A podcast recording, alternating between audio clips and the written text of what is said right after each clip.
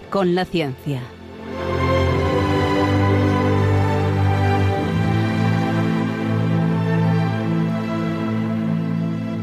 Dirigido por Javier Ángel Ramírez.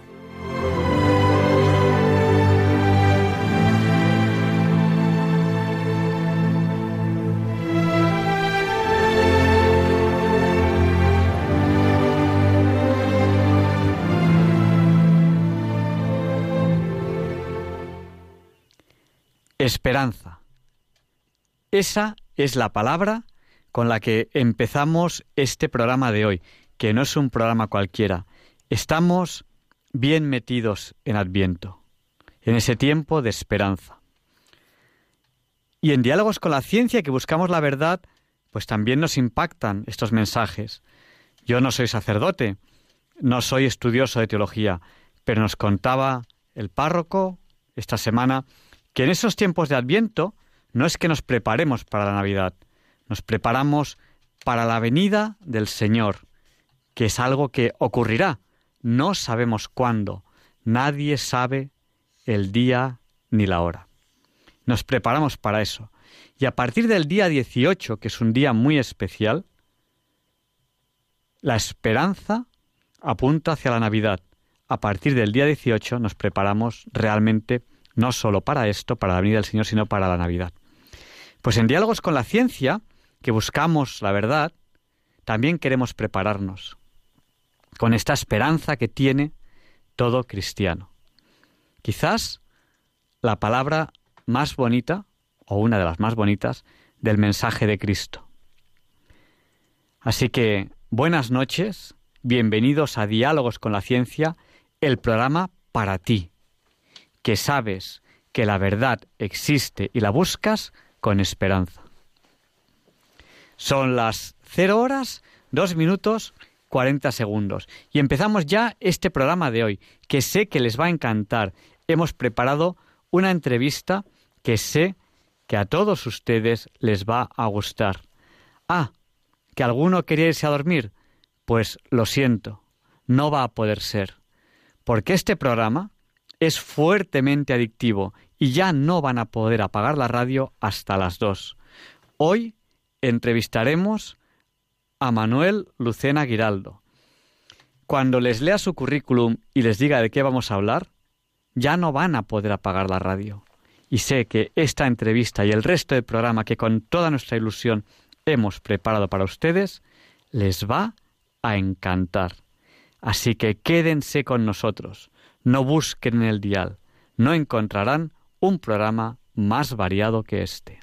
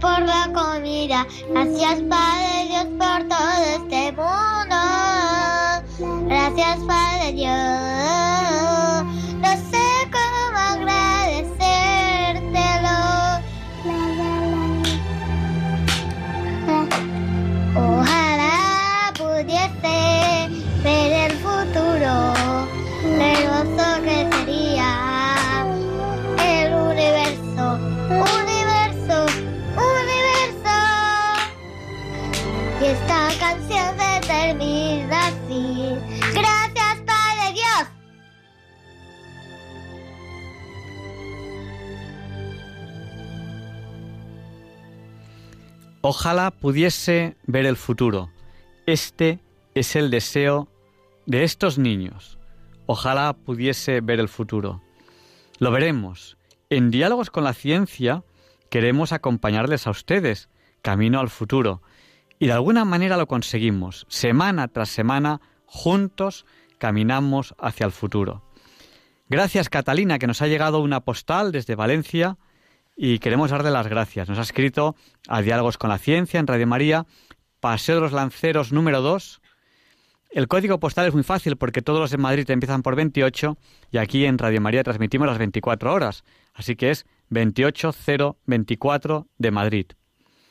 Paseo de los Lanceros número 2, 28024 de Madrid. Muchas gracias por esta carta.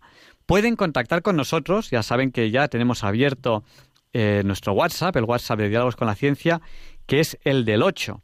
Para que ustedes acuerden, les, les recordamos habitualmente que 8 por 8 es 64. Pues el WhatsApp de Diálogos con la Ciencia es el 64 9 71, que también es 8. 64 9 888871. Nos saludan, por ejemplo, ahora mismo en el WhatsApp desde Jerez y también desde Coria. Un abrazo muy fuerte. Y, bueno, una persona que nos dice que lleva dos semanas sin poder oír el programa y que lo espera con, con ganas y con ansia. Muchas gracias por estar aquí, muchas gracias por compartir con nosotros este tiempo. Y no le vamos a hacer esperar más, porque sé que ustedes están esperando la entrevista que tenemos para ustedes. Y después dentro de la entrevista les abriremos el micrófono a ustedes, a los oyentes, para que puedan preguntar lo que consideren oportuno. Ya es la hora Bond, las 007. Feliz hora Bond a todos. Vamos allá con la entrevista de la semana.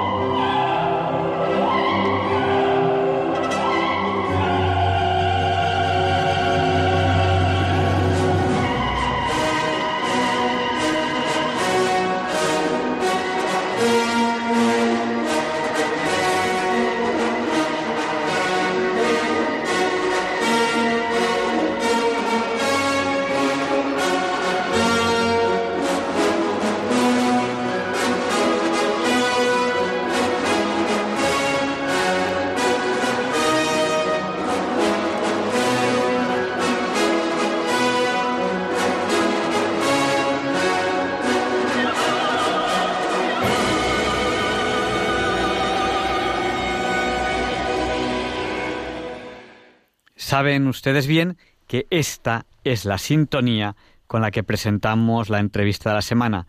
Y es para nosotros, para Diálogos con la Ciencia, un placer entrevistar hoy a Manuel Lucena Aguiraldo.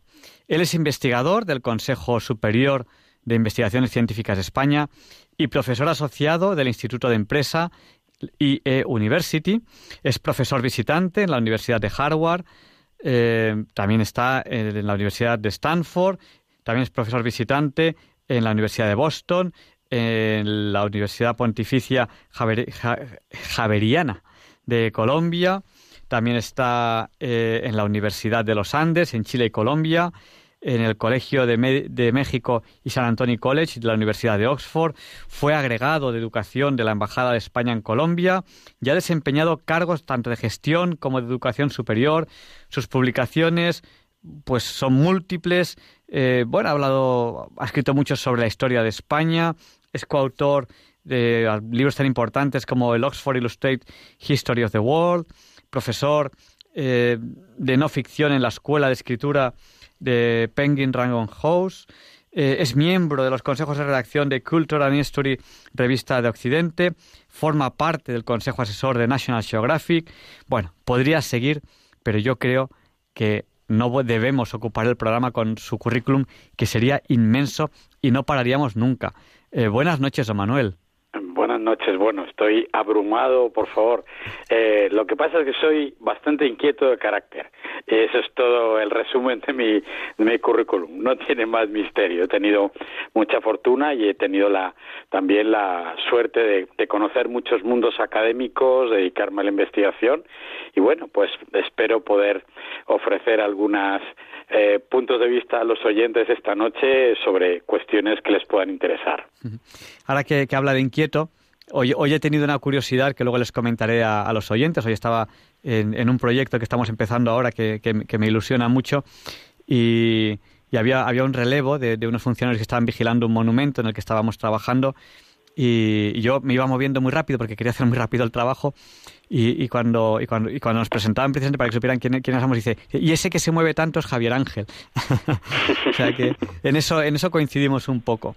Bueno, pues hoy queremos hablar con, con usted de hispanidad. No sé si darle este título o no darle este título a, un poco al tema que quería plantear con usted. Eh, ¿qué, es la hispanidad? Y no sé si es el título adecuado para una entrevista. Bueno, ¿por qué no? Por supuesto que yo creo que es necesario que hablemos de hispanidad. Seguramente es más importante hacerlo ahora que hace un tiempo, porque vivimos un, un periodo especialmente convulso.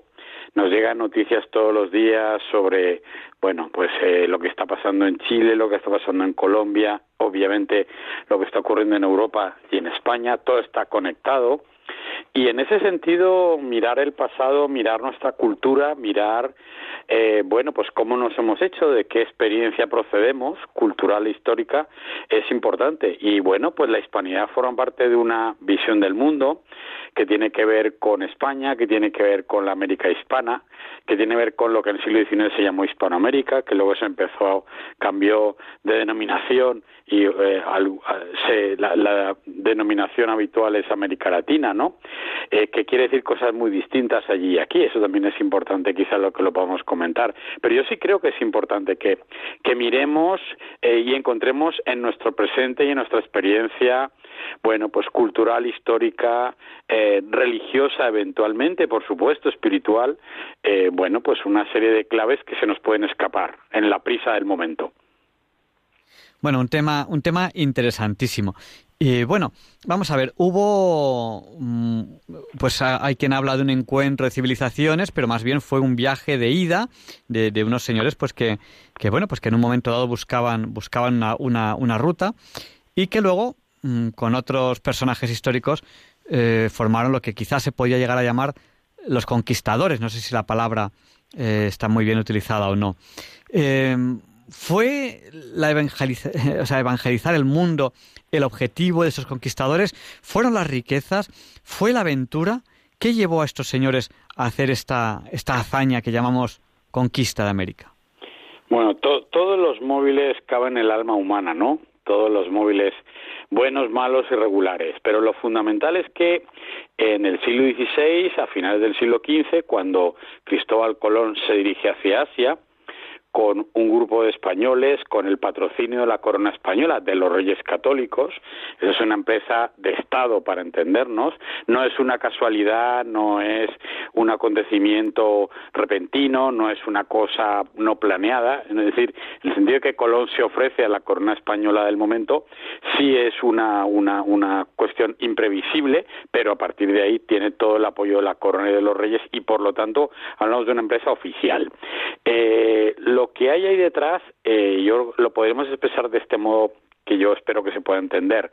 En ese momento, en la Europa del Renacimiento, la Europa de finales de la Edad Media, la religión era la política y el Papa equivalía a Naciones Unidas en nuestro tiempo. Por lo tanto, quien tenía la posibilidad de otorgar una serie de permisos, de digamos, eh, bueno, de arbitrajes entre los príncipes cristianos europeos para emprender aventuras en el ultramar, era evidentemente el Papa. Y por lo tanto, cuando Colón se encuentra unas islas que hay enfrente de Asia, muy poco después, en 1494, dos años después del viaje del descubrimiento de América, hay una serie de papas que otorgan a la corona española el permiso para, en nombre de la extensión de la verdadera religión, de la religión cristiana, de la religión católica, les da permiso para eh, realizar y poseer un señorío adecuado y justo de esos dominios.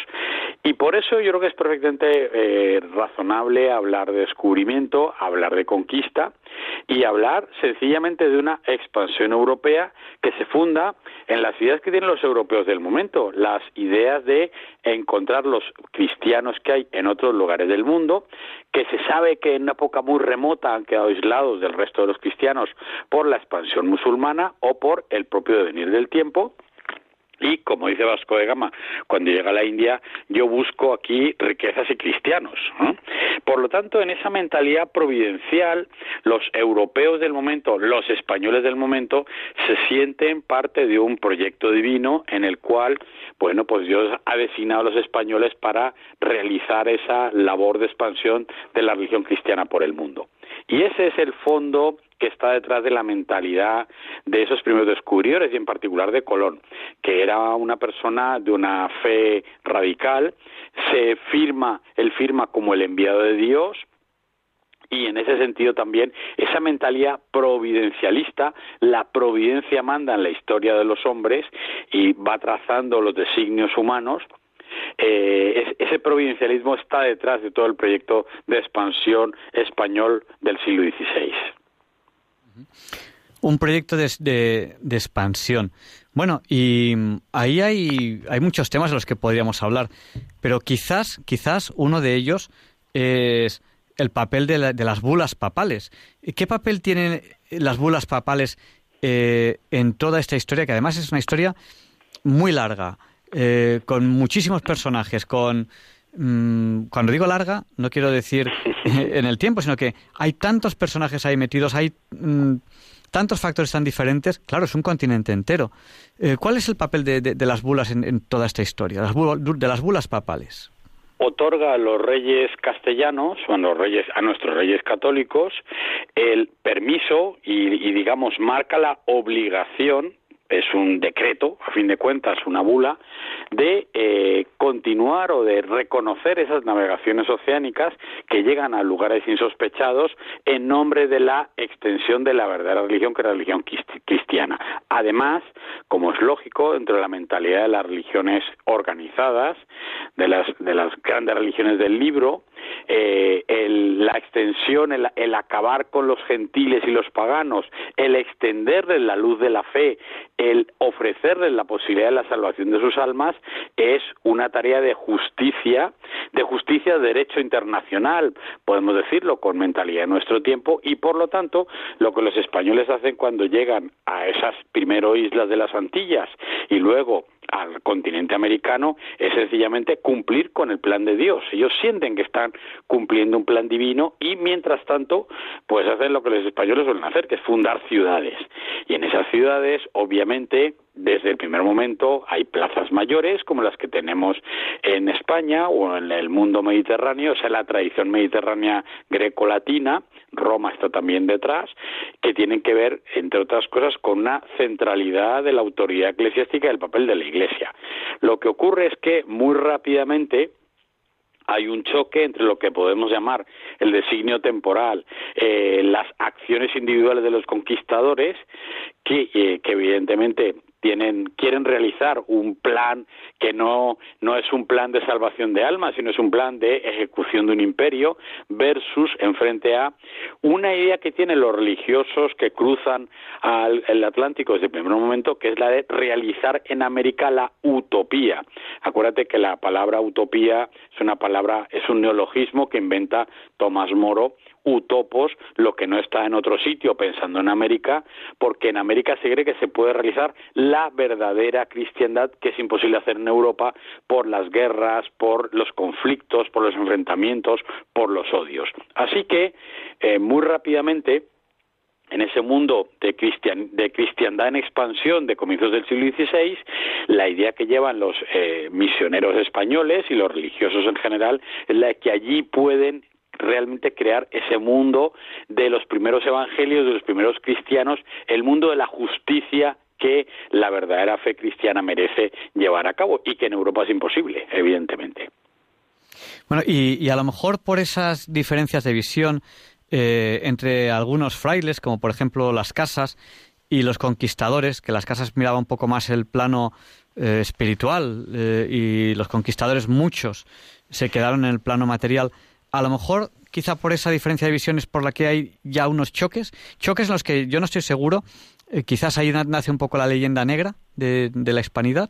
Pues todo está vinculado, digamos. A mí me gusta mucho pensar en términos de humanismo cristiano, porque realmente estos eh, religiosos, pero muchos eh, laicos también, representan los ideales de la Europa de comienzos del siglo XVI, que son los, por eso los llamamos el humanismo cristiano, porque es cierto que son ideales de perfección del alma humana, de desarrollo de la individualidad, de virtud política, ¿no? Eh, a pesar de que es la época de Maquiavelo también. Y eh, ese mundo de perfeccionamiento de, de la vida humana en este mundo pensando por supuesto en el más allá, es lo que ellos intentan hacer. Y ahí hay una generación muy importante, los franciscanos de México, por ejemplo, que se dan cuenta de la enorme mortandad de los indígenas por las epidemias y, bueno, Vasco de Quiroga eh, desarrolló los famosos hospitales pueblo. O sea, ellos desarrollan ideas que hoy llamaríamos de la seguridad social, de la compasión por el otro, de la empatía, de la traducción de las culturas americanas que son completamente ignoradas y que por supuesto entre sí también se ignoran. Y frente a eso, hay una situación de conflicto que tiene que ver con los indígenas que son inasimilables porque están muy lejos de un dispositivo de, idea, una idea de, ciudad, de jerarquía, de autoridad, que no pueden mm, de, un, de un momento a otro cruzar el umbral de ese mundo de la Europa eh, tardo medieval mm, y que por ejemplo viven en señoríos en la selva, pongamos por caso, o que son gente nómada, ¿no? Los españoles se entienden siempre viviendo en una ciudad y viviendo en un sitio. Eso es, uno no se puede volver de nómada sedentario en cinco minutos, de un día para otro, ¿no? Entonces todo eso además del choque epidemiológico, produce una enorme cantidad de conflictos. Y eh, ciertamente hay un, un, grupo de religiosos que son muy radicales. Y Bartolomé de las Casas en particular que es un fraile que alimenta con un panfleto, la brevísima destrucción de las Indias, eh, la leyenda antiespañola, anti-Felipe II fundamentalmente, pues resulta que yo creo que acaba por perjudicar en cierto modo la causa que cree defender o que quiere defender. Yo creo que es un mundo de grandes intelectuales también, de grandes pensadores, y aquí lo que se está dirimiendo, pues realmente es la licitud de la conquista, ¿no? que es un caso único producto del humanismo cristiano y la alta civilización que España está llevando a otras latitudes. Porque ¿qué otro imperio se plantea el que puede haber justicia o no dentro de su expansión a otros continentes? Y, y por supuesto también ¿Cuáles son los límites de esa licitud, no? Bueno, pues por ejemplo, el nacimiento del derecho internacional tiene que ver con esto y el padre Vitoria, mucho más moderado que las casas, un gran jurista y un gran universitario, la escuela de Salamanca, plantea que uno puede irse a otras latitudes, por ejemplo, para extender la fe, para salvar las almas de los gentiles o en nombre del comercio, porque los otros pueden tener necesidad de unos productos que tú tienes y viceversa. Así que hay algunas, eh, digamos, causas legítimas para entendernos para esa expansión marítima oceánica imperial de la monarquía española, en principio, y hay otras que no lo son. Y ahí es donde el debate entre los conquistadores que se sienten pues muy vejados, muy ninguneados, eh, se sienten no reconocidos por los reyes, ¿no? Eh, Felipe II en particular, pues eh, lo, critican muchísimo, hasta tal punto que los frailes realmente ganan la batalla de la imagen y a muchos conquistadores les prohíben publicar sus versiones de la conquista, ¿no? y ahí hay una posición de justicia y licitud de la monarquía española que se pone del lado de los débiles, que se pone del lado de los vencidos, que se pone del lado muchas veces de las poblaciones indígenas frente a los eh, que sienten que deberían tener su apoyo, que son los emigrantes y colonos españoles que han emigrado a América, nada menos. Bueno, un tema interesantísimo. Estamos en diálogos con la ciencia en Radio María estamos entrevistando a don Manuel Lucena Giraldo. Él es investigador del Consejo Superior de Investigaciones Científicas de España, es profesor de muchísimas universidades que, hemos mencionado, hace muchísimas cosas y a mí, por ejemplo, me llama la atención que forma parte del Consejo Asesor de National Geographic, entre otras muchos méritos y cosas que hemos mencionado al principio de, la entrevista y que pues, no, no podemos repetir cada vez que recordemos a quién estamos entrevistando, porque son muchísimas. Bueno, pues don Manuel, estamos hablando de hispanidad. Eh, ¿cuándo, aparece este concepto? Porque hemos hablado de él al principio. Si quieres recordarnos este algo, lo recuerdas. Exactamente, exactamente. Este es el origen. Entonces, eh, el Imperio Español dura 300 años, 400 años en el caso de Cuba, Puerto Rico y Filipinas. Dura porque es un imperio de justicia, es un imperio de burocracia, administración, es un imperio de obras públicas. Siempre digo que estamos un poco cansados de que en torno a algo tan importante como los imperios en la historia de la humanidad, pues se explica mucho cómo empiezan y cómo terminan, pero nadie te explica por qué duran. Bueno, pues yo creo que hay que explicar por qué duran. Y el imperio español dura porque, entre otras cosas, contiene una maquinaria de justicia, de redistribución y de solidez institucional y de, de poder monárquico también, eventualmente, que hace que haya unos consensos que funcionan. Yo creo que ahí la imagen mejor de que cuando llegan las independencias en 1810 por una crisis en la España peninsular, en América evidentemente no ocurre nada, el Imperio Español, eh, dice un querido amigo historiador, Felipe Fernández Armesto, eh, su desaparición es como la del Imperio Soviético, es una crisis en el centro que eh, afecta a la periferia y entre los escenarios posibles se produce esa disgregación. Pero los indígenas, a donde voy, fueron todos realistas, eran todos partidarios de la continuidad de la monarquía española y no tenían ni la menor intención de que los poderes criollos, las élites blancas o las élites mestizas fueran a independizarlos del rey de España, porque ellos sabían que la justicia real les garantizaba la posesión de su propiedad comunal, la posesión de los resguardos y respetaba a las élites indígenas que estaban perfectamente integradas en la estructura del imperio. Entonces, eso ocurre a comienzos del siglo XIX. El siglo XIX es un siglo muy triste para los eh, indígenas americanos, es un siglo de expansión, de matanzas en las fronteras, muy complicado, eh, es cuando realmente hay una masiva desaparición de la población indígena, aunque sobrevive hasta nuestros días de una manera incomparablemente mayor que en América del Norte, en Estados Unidos y eventualmente también en Canadá. Y bueno, pues llegamos así al final del Imperio Español, 1898, la guerra española con Estados Unidos, esa guerra terrible, que es, bueno, pues un tiro al pato para entendernos. Eh, en que España no puede resistir el poderío de una potencia industrial del siglo XX, la potencia del siglo XX que es Estados Unidos, y entonces España pierde Cuba, Puerto Rico y Filipinas. Entonces queda un, una sensación de derrota en el aire, en la comunidad lingüística, emocional y cultural de quienes han formado parte del Imperio Español. Yo creo que ahí hay que leerse a un poeta nicaragüense tan maravilloso como Rubén Darío, ¿no? Que vive el desgarro terrible del 98, mucho más que los españoles contemporáneos, o un gran pensador uruguayo como José Enrique Rodó, que habla del enorme peligro que hay de esos pueblos del norte que son tan tiránicos para el resto.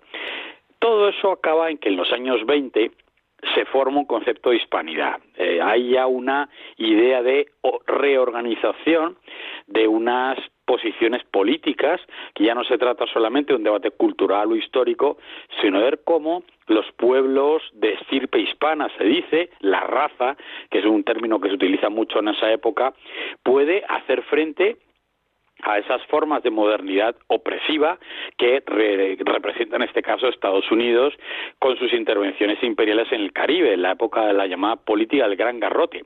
Bueno, Estados Unidos invade la República Dominicana, invade Haití, eh, mm, Cuba mantiene una independencia, pero con la enmienda Platt que garantiza una intervención de Estados Unidos cuando quiere. Eh, Estados Unidos interviene también eh, con la independencia de Panamá y se garantiza la zona del canal que solo recupera Panamá en 1999. Y la hispanidad es un, un deseo, una voluntad y también una política de protección de la familia común que ha formado parte de la, del Imperio Español, que habla la lengua española, que tiene una manera de sentir y de expresarse parecida y que tiene evidentemente una raíz católica. Todo eso forma la hispanidad. Don Manuel, soy Luis Español y quería hacerle una pregunta. Que, acaba de llegar, le tiramos de las orejas cosas, cosas, cosas del directo y venía escuchando la entrevista de camino. Lo que quería saber es qué significado tiene hoy la hispanidad. ¿Qué, qué nos puede decir esa idea, esa expresión, ese, ese concepto? Bueno, yo creo que eso sería, yo puedo ahí dar una opinión personal. Yo creo que para empezar tenemos una comunidad idiomática que tiene 600 millones de personas. Es decir, de qué es lo que queda de, los imperios, ¿no? Bueno, pues queda una religión, queda un idioma, queda un estilo de vida, queda una importancia de la familia, quedan muchas cosas. Y desde luego yo sí creo que eso que llamamos los latinos hoy, que es un producto de la industria cultural, eh, tiene mucho que ver con una manera de ver el mundo, tiene mucho que ver con un con una manera de mirar, tiene que ver con unas conexiones que existen. Seguramente lo más obvio es el idioma. Tenemos la segunda lengua global, el español la segunda lengua global, por lo tanto es muy importante como activo para todos nosotros. Deberíamos cuidar más el idioma, cada vez lo hablamos peor, eso es un punto importante. Y bueno, pues hay que poner en valor esa herencia cultural, religiosa, espiritual, vital que tenemos. Y yo creo que eso es la hispanidad a día de hoy. El no seguir haciendo eh, divisiones artificiales, sino ver cómo la convergencia de quienes hablamos español y de quienes compartimos, entre otras cosas, una raíz de humanismo cristiano, en este caso, podemos apuntar en un mundo global de una manera mucho más clara y mucho más articulada de lo que está ocurriendo en este momento. Deberíamos ser capaces de ver que lo que nos une es mucho más que lo que nos separa y por supuesto para eventualmente el aspecto religioso y espiritual eh, esto es absolutamente fundamental entender que venimos de una experiencia de una fe compartida y que esa fe compartida tiene una posición en el mundo muy importante que puede ayudar a muchos millones de personas a hacer frente a los retos de la existencia cotidiana, a este lado y al otro lado del charco. Eventualmente también los católicos somos cristianos, ¿no? Yo creo que aquí hay una situación en la cual los cristianos eh, tenemos que también eh, tomar conciencia de que representamos, bueno, pues un conjunto de personas eh, que tiene mucho, mucho peso a nivel global. Secundariamente diríamos también pues el, sabemos perfectamente que pensar una globalización que no produzca efectos disruptivos, que produzca círculos virtuosos y no círculos viciosos. Tiene que ver con el mantenimiento de ese archivo cultural, de esa capacidad de comunicación, de empatía, de emoción. Las culturas se comunican si hay valores. ¿eh? Y si esos valores desaparecen, pues eventualmente el mundo va a ser mucho peor, la miseria va a ser mayor y el riesgo va a ser mayor para todos. De eso es de lo que yo creo que habría que hablar. ¿eh? Apasionante, don Manuel. Y a mí hay una cosa que me, me, fascina en Europa, después de tantas guerras mundiales, pueblos que se han odiado, hecho la guerra, que hablaban lenguas distintas, con intereses contrapuestos, han sido capaces de alcanzar una cierta unidad política, legislativa, tener una moneda como el euro. Y bueno, pues todavía yo veo que desde México hasta Argentina, a pesar de que ha habido intentos de uniones aduaneras o de tratados internacionales, hay como una incapacidad para entenderse por parte de pueblos que tienen el mismo idioma y la misma historia. A mí me, esa ineficacia me deja un poco asombrado, ¿no? ¿A qué se debe usted? que tenemos algún gen los españoles y los pueblos hispanos? yo creo que es el nacionalismo. Es que el nacionalismo Claro, en Europa tenemos el euro, pero la historia de Europa de los siglos XIX y XX es una historia de revoluciones, catástrofes, matanzas y unas guerras espantosas, ¿no? Eh, costó mucho llegar a eso. Ojalá se mantenga y no sigamos con estas tonterías de jugar con los nacionalismos, porque eso es eso es el final de Europa directamente, ¿no? Eh, si, si eso crece, está clarísimo. Repetir la historia eh, no, no lleva a ningún sitio más que a la autodestrucción, ¿no? La vocación por el abismo, que yo desde luego no la comparto en absoluto. Pero yo creo que hay eh, énfasis incipientes, hay, bueno, hay muchas mucha migración, por ejemplo. En este momento es un fenómeno relativamente nuevo en América Latina, los últimos 30, 40 años en la América hispana, ¿no? Todo eso eh, crea un tipo de aproximación a los vecinos que es distinto. O sea, cuando los colombianos, los ecuatorianos, los chilenos, los argentinos se encuentran, uno los observa, o los españoles, por supuesto, en otros países, bueno, pues hay un hay una empatía, hay una capacidad de comunicación y tiende a disolverse esa especie de nacionalismo obligatorio que es una forma de romanticismo, esto viene del siglo XIX, y es esa forma tóxica, envenenadora de las conciencias, de la felicidad de las personas y la comunicación humana, que tiene que ver con que tú eres esto, lo que tienes que odiar al de al lado. Mire, no tengo que odiar a nadie, ¿no? Yo, yo puedo ser perfectamente español sin necesidad de odiar a nada ni a nadie, y ni entre España ni fuera, ¿no? Pero hay que pensar en categorías universales, rescatar seguramente una experiencia cosmopolita que nos falta, esto, la educación, una vez más, es fundamental, pero yo tiendo a ser optimista porque he observado mucho que las comunidades de emigrantes que enseñan mucho y aprenden mucho, se adaptan muy bien y sí tienden a superar esas barreras que a veces dentro de los propios países son una cosa completamente artificial, porque para empezar desde fuera te das cuenta que se parecen mucho unos países con otros, ¿no? Aunque desde dentro se ven a sí mismos tan distintos, ¿no? No es distinto a lo que nos pasa en este momento en España, en que tendemos a nos están costando esta ficción, ¿no? Esta novela falsa, mitológica, inventada hace cinco minutos y corrupta, de que somos muy distintos entre sí. No somos nada distintos, somos tan parecidos que esto no hay quien se lo crea, ¿no? Es un montaje, una propaganda política y cultural que evidentemente tiene gente interesada en que continúe siendo así. Eso es mi punto de vista. Yo creo que no, yo creo que lo que hay que hacer es trabajar por la comunicación eh, por mejorar, que es eh, que, que, lo peor que puede ocurrir es que no nos comuniquemos y por entender quiénes son los demás, cuál es la humanidad, ¿no? El gran mensaje del humanismo cristiano del siglo XVI es que tenemos la gran aventura que tenemos como especie es descubrir qué es la humanidad y, entendernos con la humanidad y luchar para traducirnos y para inventarnos y para, bueno, para luchar contra tantas lacras que nos afectan, ¿no?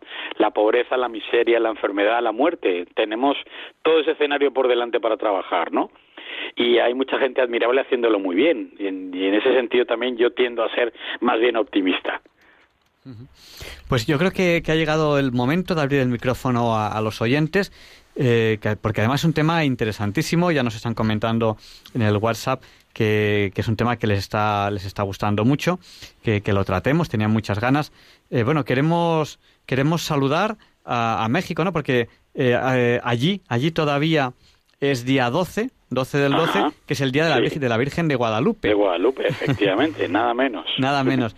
Que, que bueno, y aquí ya, aquí ya es día 13, viernes día 13, o sea que quédense con nosotros porque ya solamente les queda un día por madrugar esta semana y, tenemos preparado para ustedes un programa que, les va a encantar.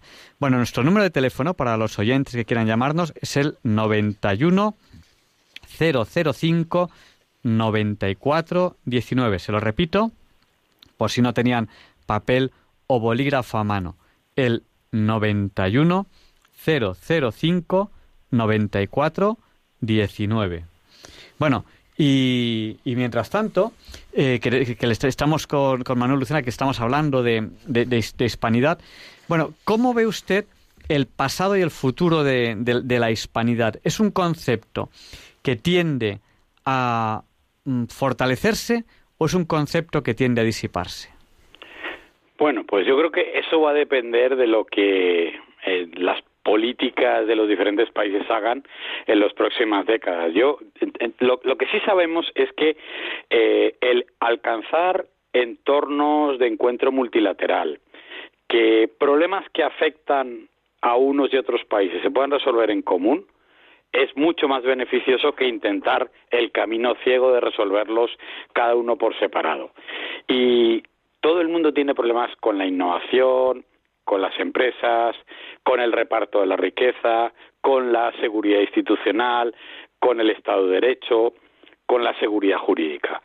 Todas esas cosas un país solo no las puede resolver, porque si lo intenta resolver se va a convertir evidentemente, eventualmente seguro, en el reo, en, la víctima de otra serie de cosas que pueden ocurrir alrededor. Como son problemas comunes hay que resolverlos en común. Y en eso es en lo que yo creo que un concepto de agregación política inteligente, actualizada y global, y yo ¿por qué no podemos llamarlo hispanidad? Por supuesto, mm, puesto al día, por supuesto que puede ser muy útil. Eh, bueno, hay algunos intentos que han conseguido logros que podemos calificar de muy interesantes. La cumbre de los jefes de Estado y de Gobierno, que se celebra hace ya bastante tiempo, en que por lo menos los jefes de Estado y Gobierno se reúnen, conversan, intentan definir una agenda de resolución de problemas, avanzan en ciertas cosas, que yo creo que es muy útil. Eso es muy importante que exista.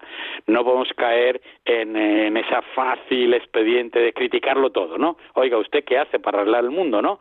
Eh, aparte de criticar, ¿usted qué hace? Aparte del resentimiento ese que es tan fácil, tan tóxico y tan infantil, ¿usted qué hace? ¿Eh? Cuénteme qué hace. Bueno, pues yo creo que ahí es donde de los organismos multilaterales, las organizaciones no gubernamentales, todos esos organismos viven de un entorno de encuentro entre países y yo creo que ahí sí es donde hay claramente un escenario político, cultural, social, económico, que afecta a nuestras sociedades de manera muy obvia, que alrededor de un concepto como la hispanidad, una herencia eh, cultural, espiritual, eh, y vuelvo a la cuestión del humanismo cristiano, porque me gusta mucho entender ese momento explosivo de la Europa del siglo XVI, que se encuentra protagonizando en la primera globalización, ¿no? Eh, ahí, de ahí venimos, ese es el origen del mundo actual, ese, no otro. ¿eh? Pues entender eso, intentar actualizarlo, puede ser, por supuesto, muy útil, muy práctico, y bueno, pues hacer mucho bien a muchas personas, ¿no? Hay muchos temas que me fascinan alrededor de la hispanidad. Yo recuerdo que usted hizo todo un trabajo que está editado en Marcial Pons sobre las ciudades, las ciudades americanas. ¿Qué nos puede decir acerca de esas? Porque todos hemos visto fotografías de esa ciudad, pues que no sé, en Guatemala, la antigua, o que podemos ver en, en Perú, o que podemos ver en Argentina, o que podemos ver en México. ¿Qué, qué elemento común tienen todas esas antiguas capitales eh, españolas de América? Bueno, pues yo, yo creo que esa es la experiencia griega y romana de mejora de la vida. O sea, la, la ciudad que los españoles llevan a América en el siglo XVI es la mejor ciudad posible, es una ciudad vitruviana basada en las viejas ideas de la limpieza, del buen aire, de la buena situación, de que la vida sea feliz. ¿eh? Y, ese es el modelo de la ciudad que queda plantada en, en América Española durante el siglo XVI.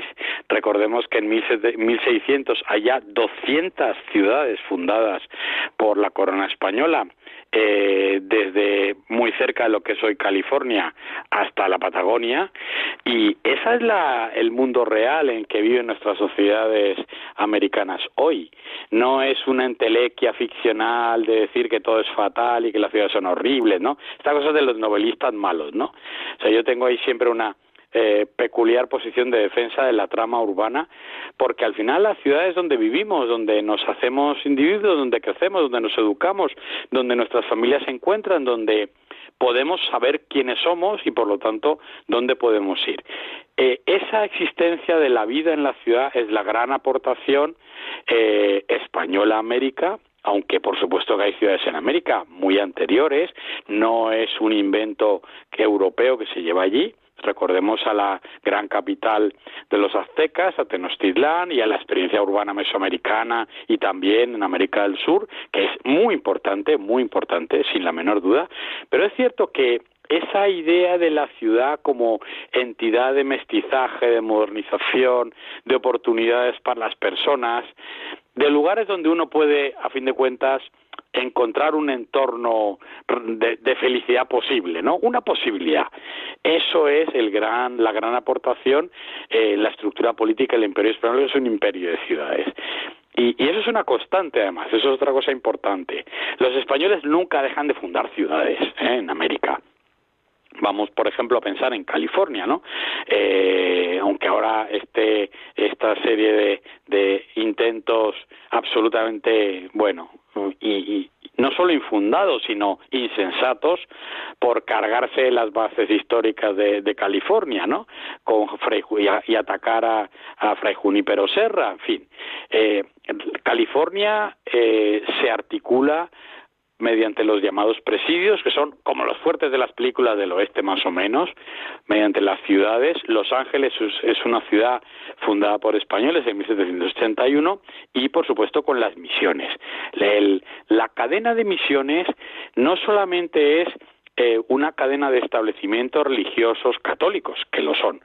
Sobre todo son mecanismos de mediación con las culturas indígenas de relación razonable entre un lado y el otro de la frontera que es capaz de gestionar de una manera no violenta o no tan violenta por lo menos ese encuentro entre culturas muy asimétricas en un escenario en el cual por supuesto eh, todo podía ocurrir para mal no eso también lo sabemos muy bien. Yo creo que esa capacidad de modulación del, del espacio, del territorio que tienen las misiones, las misiones jesuitas, por ejemplo, en todo el arco que va en la frontera actual de Brasil, desde Venezuela, Colombia, Ecuador, Perú y, por supuesto, hacia Paraguay. Esa capacidad de organización del territorio, eh, sedentarización de la población indígena, protección frente a, por ejemplo, los esclavistas brasileños, todo eso es la historia que no se cuenta de cómo y de qué manera se organizó el imperio español y cómo durante esos siglos, bueno, pues eh, somos el resultado de esas experiencias, ¿no? Yo creo que es lo que hay que rescatar sobre todo de estas ideas, ¿no?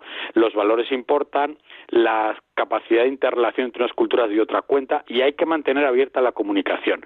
¿Cuántos diccionarios, cuántos eh, textos, cuántos códices? Lo que sabemos de las culturas indígenas lo sabemos porque los misioneros y los humanistas lo recogieron, ¿no?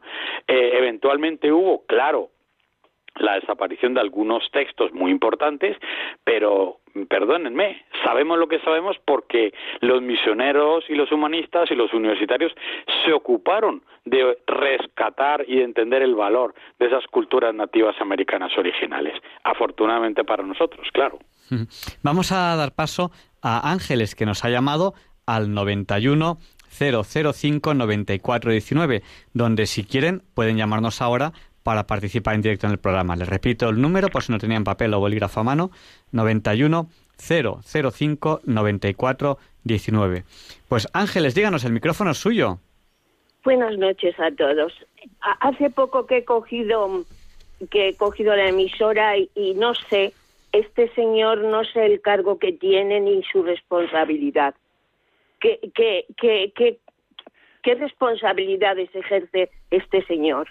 Bueno, pues Yo soy un profesor e investigador, nada más. Bueno, hemos leído su currículum y da clase en muchísimas universidades. Es investigador del Consejo Superior de Investigaciones Científicas eh, de España, es profesor asociado. Bueno, hemos leído muchas, muchas. Y luego, por ejemplo, a mí me, ha llamado la atención, es una curiosidad que a mí me ha llamado la atención, que forma parte del Consejo Asesor del National Geographic.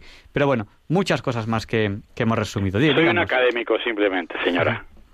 Bien, entonces usted pues eh, tiene su, su, conoce la teoría y la práctica. Yo pues, pienso que ahora mismo por eso tenemos por desgracia en España una crisis muy fuerte. A mí me parece lo que usted decía, bueno, usted critica, pero ¿qué hace? Eso digo yo a los que pueden hacer. Ustedes dicen, pero ¿qué hacen? Nosotros, vamos, yo no le digo a usted, en concreto porque no sé, teóricamente usted no tiene disponibilidad política y esas cosas. Pero, por ejemplo, la crisis que nosotros estamos sufriendo en España es muy profunda.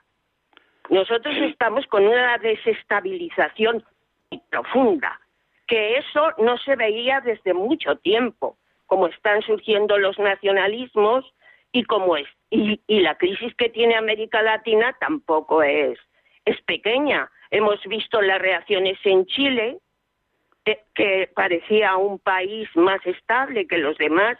Hemos visto cómo se ha afincado el comunismo en Venezuela, cómo está contagiada Colombia. Yo creo que el hispanismo no goza de salud. No goza de salud ¿por qué? Pues porque hay unos planteamientos. Los nacionalismos en España no serían problemas si no estuviesen apoyados por las izquierdas. Y eso es muy serio. Tienen un, eh, eh, el problema nuestro tiene unas raíces no solo en los nacionalismos, sino también en las izquierdas, porque hay un propósito de desmembrar la nación. Eh, Ángeles, Ángeles le, pido, le pido brevedad porque son la una menos diez y tenemos que dar paso a más llamadas. Muy bien, y eso es terrible lo que nos... O sea, no tengo yo ahora mismo mucho cómo vamos a solucionar esto. Y en esto la Iglesia, también en los nacionalismos, está teniendo unas actitudes poco favorables, porque yo creo que el nacionalismo es intrínsecamente anticristiano, porque señala, porque separa y porque violenta. En España hemos tenido un nacionalismo vasco terriblemente violento. Ángeles, sí, sí, pero yo quería decir... Es que no, no, es, que es la una menos. Muchas gracias. Yo, creo que ella está apuntando, ella está apuntando cosas muy importantes, le agradezco mucho, y estaba, mientras la escuchaba, recordaba que efectivamente hay una posición sobre estos nacionalismos etnicistas eh, y recordemos todo el papel, por ejemplo, de la Iglesia en la lucha contra el nazismo, perfectamente claro. ¿eh? O sea, yo creo que efectivamente, uh, de lo que ha dicho que tiene cosas, eh, eh, por supuesto, interesantísimas, pero en este punto concreto de la posición de la Iglesia en la lucha contra ese tipo de nacionalismos exclusivistas, está clarísimo que eso, eso es doctrina eh, e historia vaticana del siglo XX, efectivamente. Y que y quizá por añadir un dato ahí que creo que es importante, simplemente por, por aquello de colocar una perspectiva comparativa. Bueno, el mundo está muy complicado, por decirlo de una manera muy sencilla, ¿no? Eh, cada país, cada lugar tiende a ver tendemos a ver nuestra propia crisis. Yo conozco muy bien Colombia y permanezco contacto directo con ello. Es verdad que Chile parecía una isla de estabilidad. Luego ha resultado que hay otra serie de cosas y hay operaciones de, desestabilización, seguramente a escala hemisférica. Yo ahí no soy un experto, yo me limito a leer periódicos, igual que esta señora que ha intervenido ahora, pues eh, está, está informadísima, ¿no? Pero seguramente frente a eso nuestra posición puede ser la de uno, estar muy informados y dos, ir formando un juicio crítico nosotros y alrededor de nosotros, ¿no? Y distinguir muy bien lo que es realidad de lo que es ficción. Eso es lo que hacemos los historiadores. Nosotros nos dedicamos a intentar separar eh, lo que es cierto de lo que no y dentro de la medida de nuestras posibilidades somos profesores, escribimos, damos seminarios y conferencias, contribuir a que haya una sana posición el sentido de cualificada y verdadera sobre lo que nos está ocurriendo. Y eventualmente, si se trata de creyentes, pues ya la, la posición tiene que ver además con esa posición de creyentes también. Bueno, pues enunciar un determinado tipo de verdad eh, y, y, eventualmente también señalar, como usted ha dicho, que el momento, desde luego, es un momento muy complicado pero también creo que eh, tenemos que ser capaces de mantener la sangre fría y saber eventualmente los escenarios que pueden ocurrir, qué es lo que podemos hacer al respecto y mantener nuestra claridad de juicio y nuestra capacidad de comparar. Bueno, Ahora mismo vamos a dejar paso a los demás eh, oyentes. Sencillamente les voy a dar a ustedes un dato que les va a apasionar y vamos a entender por qué es tan importante lo de la hispanidad. De los cuatro estados más poblados de los Estados Unidos de América son California, Texas, Nueva York y Florida. El primero, el segundo y el cuarto son antiguos estados de la corona española. Y ahora seguimos con los oyentes. Bueno, les vamos a pedir a los oyentes que sean muy breves porque nos quedan muy poquitos minutos de entrevista. Ya es la una menos siete minutos. Y le vamos a dar paso a Antonia de Cáceres rogándole brevedad, pero diciéndole que el micrófono es suyo para lo que considere oportuno. ¿Soy yo? Es usted, adelante. Soy yo, no soy de Cáceres, soy de Córdoba. Ay, bueno. Igual. Empieza por Buenas noches. No me importaría ser de Cáceres tampoco. Bueno, que nada, que yo muchísimas gracias por el programa, que, que me encanta el tema, ¿no? De la hispanidad. Yo lo primero que quería decir es que mm, verdaderamente eso ha sido una, una gesta histórica mm, nacional, pero además también de, yo, yo le veo a eso que ha sido la providencia, porque los reyes católicos dijeron que no podían apoyar el viaje de Colón hasta que no reconquistaran España y tuvieran ya eh, esa tarea terminada, ¿no? Y, y la rendición de España mm, de los árabes, la... Ay, ay, ¿cómo se dice esto? La rendición de Granada, pues fue el día 2 de enero. Y el día 2 de enero es el día que se apareció la Virgen del Pilar de Zaragoza. Así es que yo veo ahí una, una coincidencia que, bueno, que, yo la veo como si como si fuera un, gesto, ¿no?, de, de la misma Virgen, ¿no? Cuando, cuando nuestros oyentes pasen por Zaragoza, que yo paso mucho porque hago mucho Madrid-Zaragoza, eh, hago, mucho Madrid. Yo he vivido en Zaragoza. Yo he vivido que, allí. que, no se olviden de rezar el rosario al pasar por, por la Virgen del, del Pilar. Sí, sí. Pues Antonia, dése un poquito de prisa y damos paso a la siguiente llamada. Nada, solamente decir que yo creo que esto de la hispanidad, de la, de la leyenda negra y de todo lo que quieren desprestigiar, mmm, habrá parte de razón, ¿no? Pero que todo eso es fruto de, de la Revolución Francesa, del ateísmo que se está imponiendo durante, durante dos siglos seguidos constantemente enfrentan nada más que con ideología y con nacionalismo, ideologías que enfrentan, que enfrentaban primero a la nobleza con la con los plebes, luego a los obreros con los las desigualdades sociales, luego las razas, Hitler con la raza la calmó con la raza, y luego el comunismo lo calmaron con el Estado, todo por quitar a Dios de la, de la cultura y poner y poner eso a dioses, a, dioses, a diosecillos, a ídolos que si el Estado era lo que pervive y no la persona no pervive, no tiene que tener en cuenta lo que pervive es el Estado. Y Hitler decía que lo que, que lo que pervivía era la raza. Y así todo, y, y ahora lo que le, y ahora los enfrentamientos son con el género. Ahora nos quieren enfrentar con el género y nos quieren enfrentar y echarle la culpa de todos los males al género, a la raza, a, a esas cosas, ¿no? Y la culpa de todo la tiene porque han quitado a Dios y lo quieren quitar más todavía. Eh, Antonia, tenemos que... Antonia, y el último culpable ya de todo es el clima. Bueno, un abrazo, y gracias por el programa. Eh, vamos, a darle paso pidiéndole que, que no hablemos de un minuto a Beatriz. Buenas noches, Beatriz, díganos, el micrófono es suyo. Eh, buenas noches. Mira, normalmente no suelo llamar, aunque os oigo en general a Radio María todos los días. Y a partir de las 11 de la noche también. Eh, ahí empiezo. Bueno, hoy tampoco iba a llamar, pero la señora que ha hablado antes que Antonia ha empezado a hablar de que los nacionalismos, que era lo malo que habían traído en América, porque claro, se meten ahí y no es lo malo el nacionalismo, sino lo malo es el comunismo, ha dicho, que hay en ellos. Bueno, bendito comunismo si fuese de verdad, porque comunismo, eh, no sé cómo entendemos, pero creo que es compartir con los demás, no comunismo de lo que decía la señora anterior a mí, de que se metían a enfrentarnos unos contra otros y a quitar a Dios. A Dios nadie nos lo puede quitar si nosotros tratamos al otro como hermano.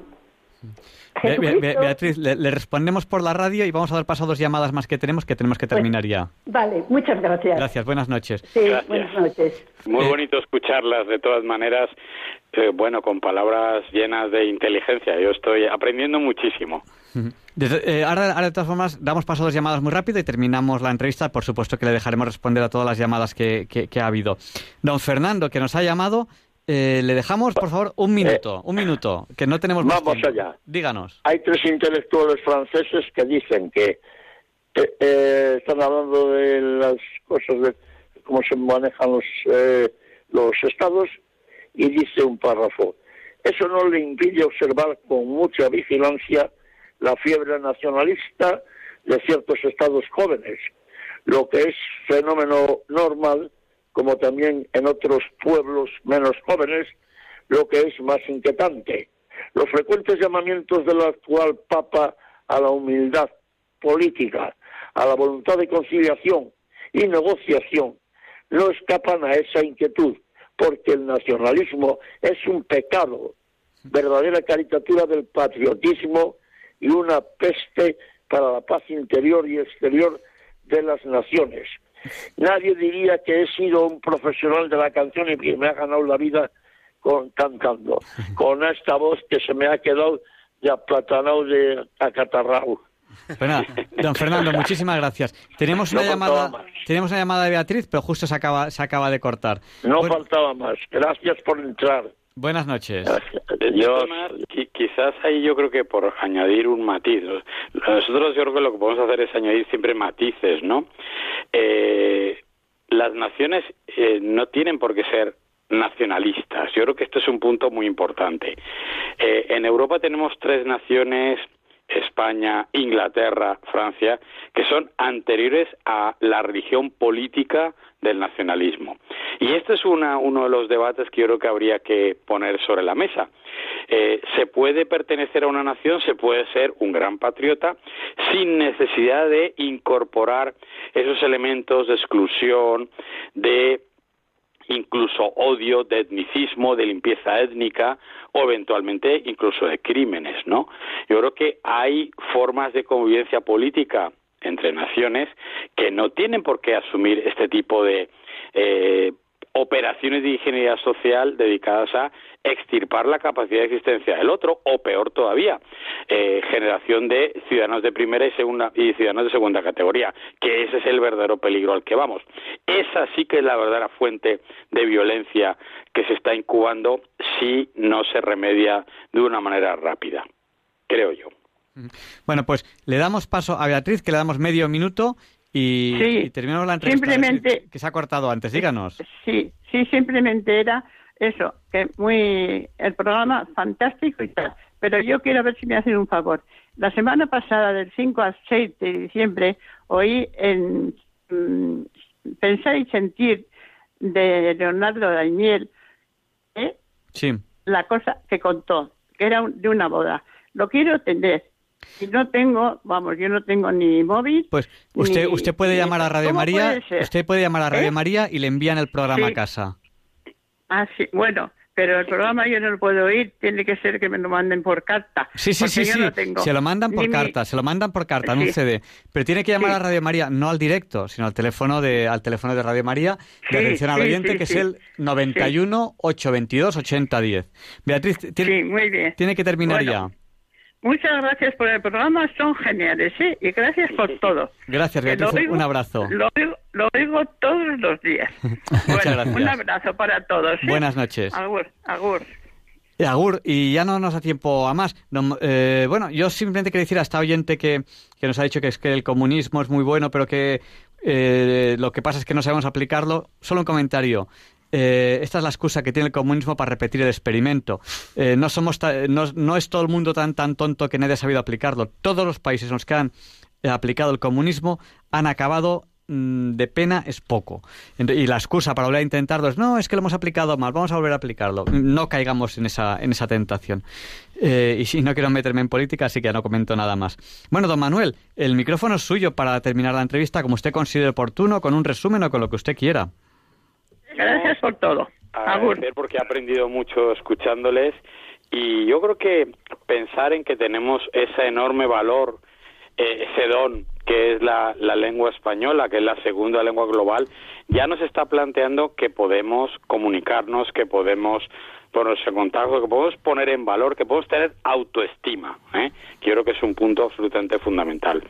Y bueno, pues todo aquello que nos une en vez de lo que nos separa es aquello en lo cual evidentemente hay un plan, eh, podemos llamarlo providencial, podemos llamarlo un plan de Dios, podemos llamarlo sentido común, eh, depende de la posición de las personas eventualmente, pero por supuesto eh, tenemos todo el derecho a sentirnos muy orgullosos de tener esa herencia cultural del humanismo cristiano, que es lo que nos dice quiénes somos, qué somos y por lo tanto por dónde podemos ir y a dónde podemos ir.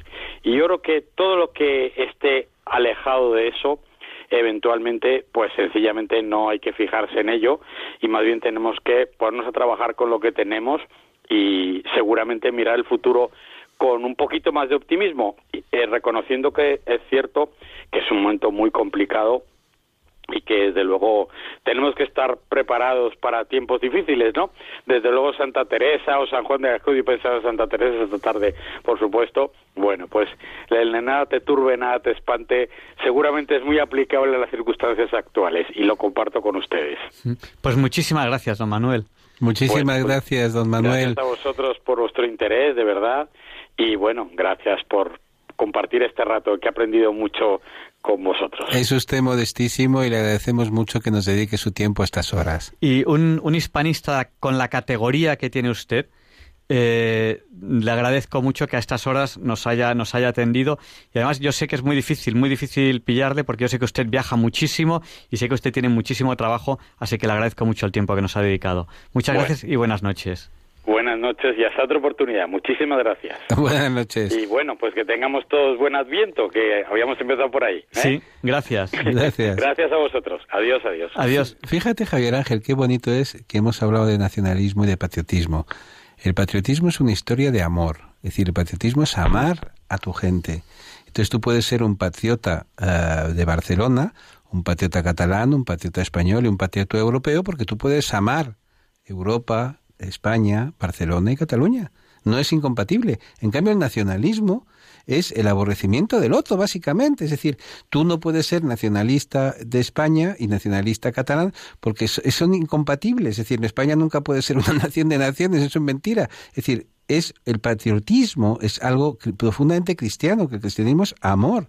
Es decir, la Virgen es patriota, Cristo es patriota de la humanidad, ama a la humanidad, no pretende que la humanidad sea eh, nacionalista.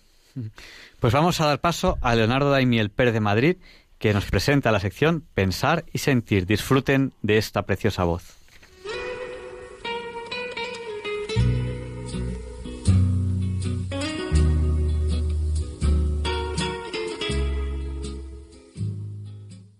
Buenas noches, queridos oyentes de Radio María. Soy Leonardo Daimiel y celebro estar de nuevo con ustedes. ¿Hay alguien que no sepa que estamos en días ya cercanos a Navidad? Estoy seguro de que la respuesta es no.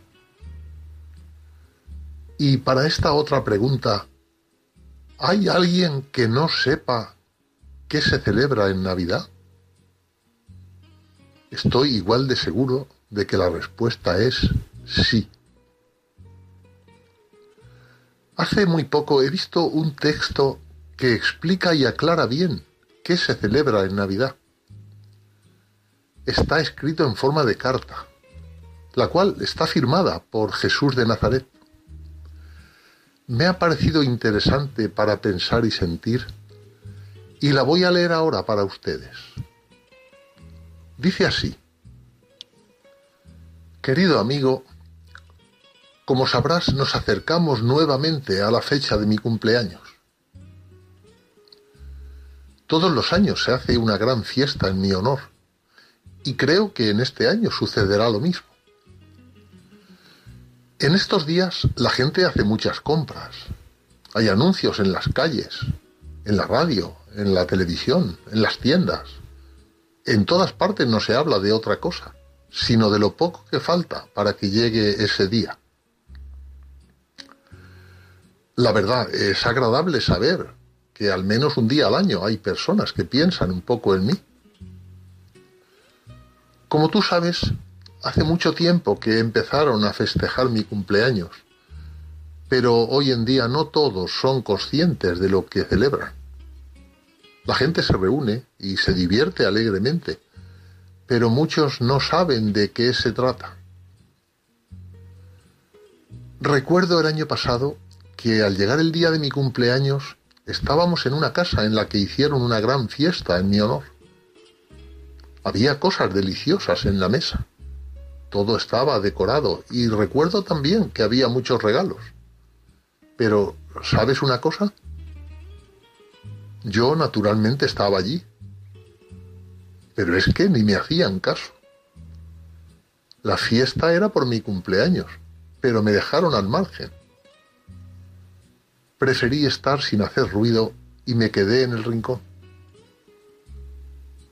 Ni siquiera se molestaron en bendecir la mesa. La fiesta era por mí, y cuando llegó el gran día me dejaron fuera, me ignoraron y yo quería compartir ese momento con ellos. Estaban casi todos bebiendo. Había algunos un poco achispados, contando chistes entre risotadas. Ciertamente lo estaban pasando en grande.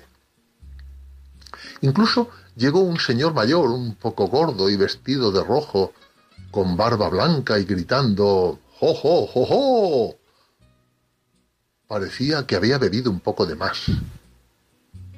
Se dejó caer pesadamente en un sillón y todos los niños corrieron hacia él diciendo Papá Noel, Papá Noel, como si la fiesta fuese en su honor. Llegaron las doce de la noche y todos comenzaron a abrazarse. Yo extendí mis brazos esperando que alguien me abrazara. Y, ¿sabes? Nadie me abrazó. Todos empezaron a repartirse regalos. Me acerqué para ver si había alguno para mí. ¿Qué sentirías si el día de tu cumpleaños se hicieran regalos unos a otros y a ti no te regalaran nada? Comprendí entonces que yo sobraba en esa fiesta y salí sin hacer ruido. Cerré la puerta y me retiré. Te digo que no sé si cada año que pasa esto va a peor. Mucha gente solo se acuerda de la cena, de los regalos y de las ropas, y de mí no se acuerda. Por eso te escribo, porque quisiera que esta Navidad me permitieras entrar en tu vida.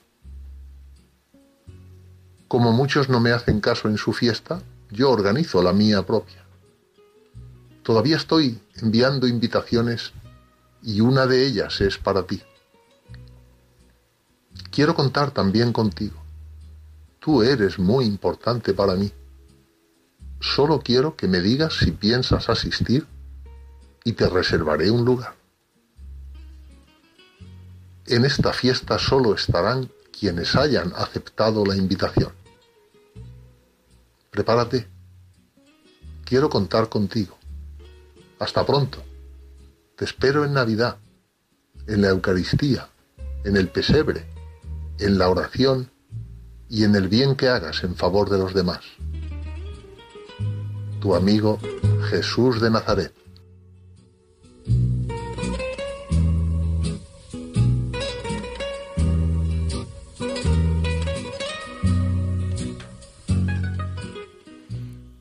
Y Luis Antequera presenta la sección de efemérides. Hoy no es un día cualquiera.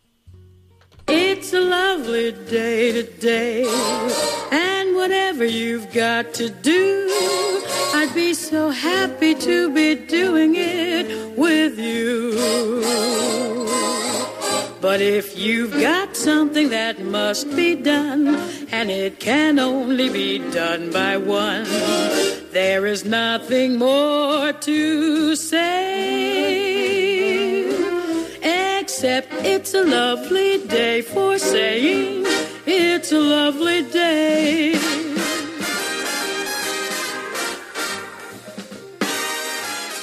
No, Javier Ángel, no dilectos compañeros de diálogos con la ciencia, no, queridísimos oyentes de Radio María.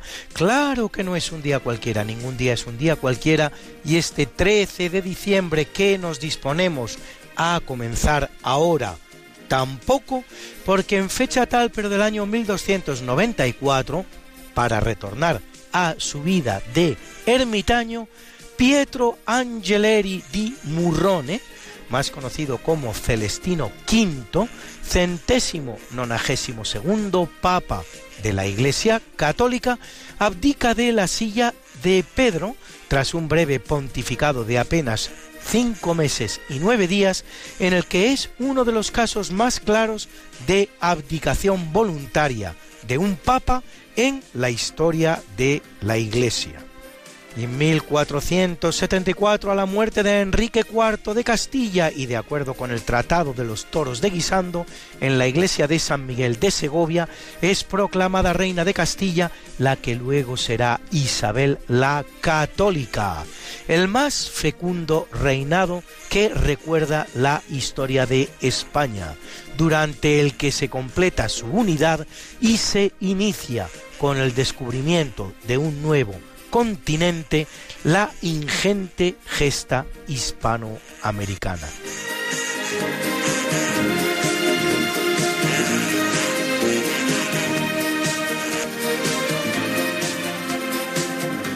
En el capítulo siempre fecundo de esa exploración española en América que se inicia con Isabel, en 1523 llega a Acapulco la expedición de Juan Rodríguez de Villafuerte, que bautiza la bahía con el nombre de Santa Lucía, Santa del Día. Y en 1540 el también español Pedro de Valdivia llega al valle del Mapocho, actual Santiago de Chile, y bautiza el cerro allí existente ¿con qué nombre? Pues eso.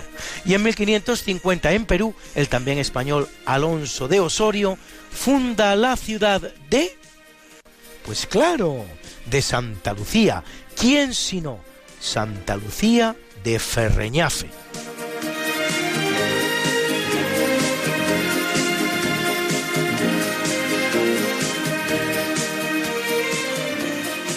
En 1545 el concilio de Trento, decimonoveno concilio ecuménico de la Iglesia, inaugura sus sesiones que clausurará 18 años más tarde, dividido en tres etapas, con el que responde a la naciente reforma protestante con la reforma católica.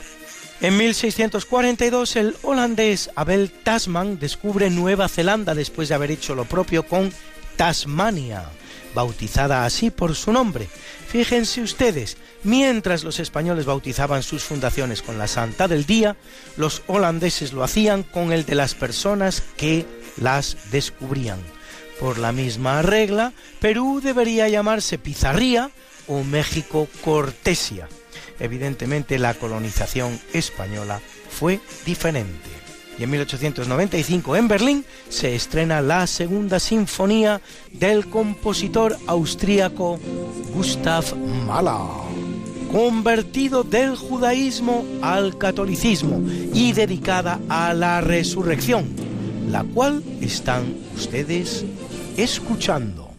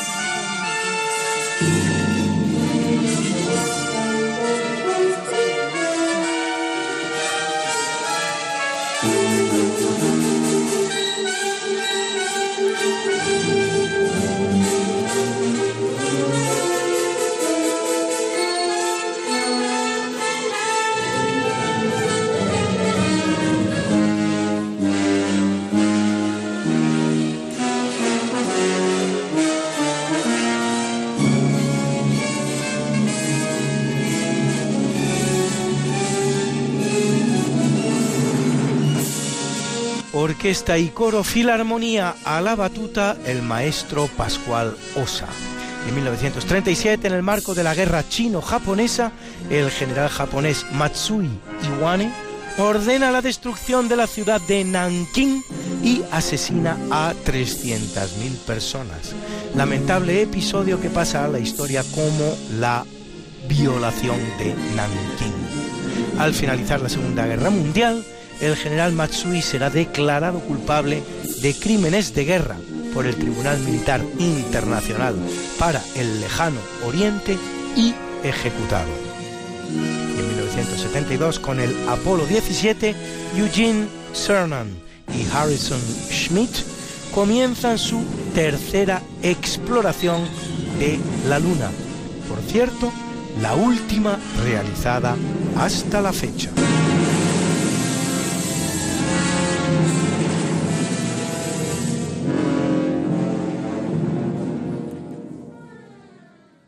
En 1996, en el Vaticano, el Papa Juan Pablo II y el patriarca de los cristianos armenios, Carequín I, católicos de Cilicia, firman un documento que pone fin a un mutuo desconocimiento de 15 siglos, aunque no a la separación de ambas iglesias.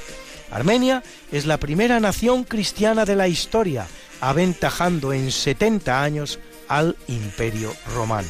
El cristianismo armenio, que celebra la Navidad el 6 de enero, aglutina a unos 15 millones de fieles. Una rama que agrupa a un millón se halla en comunión con Roma. Y en 1998 los puertorriqueños rechazan por tercera vez en referéndum la integración plena con Estados Unidos. En 2002, la Unión Europea anuncia la incorporación de 10 nuevos Estados miembros, a saber, Chipre, Estonia, Hungría, Letonia, Lituania, Malta, Polonia, Chequia, Eslovaquia y Eslovenia. En 2003, en Takrit, su ciudad natal, es capturado Saddam Hussein, dictador de Irak desde 1979 hasta su derrocamiento en 2003. Juzgado y condenado a muerte, es ejecutado tres años más tarde ante las cámaras de televisión en un lamentable episodio.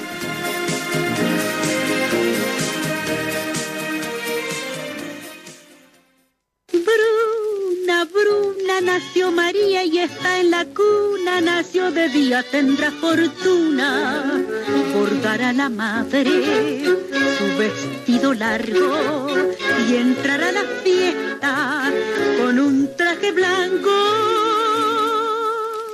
y será la reina cuando María cumpla 15 años.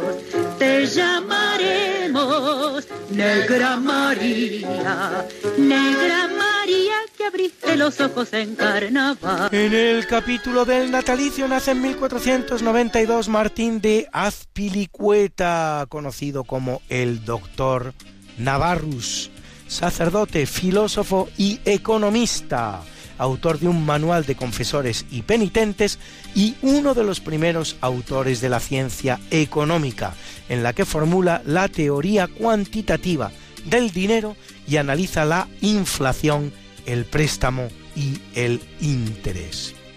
Y en 1521, Shreko Perich, más conocido como Sixto V, vicentésimo vigésimo séptimo Papa de la Iglesia Católica, que lo es durante cinco años, franciscano de origen croata, a quien tocará aplicar los decretos del concilio de Trento.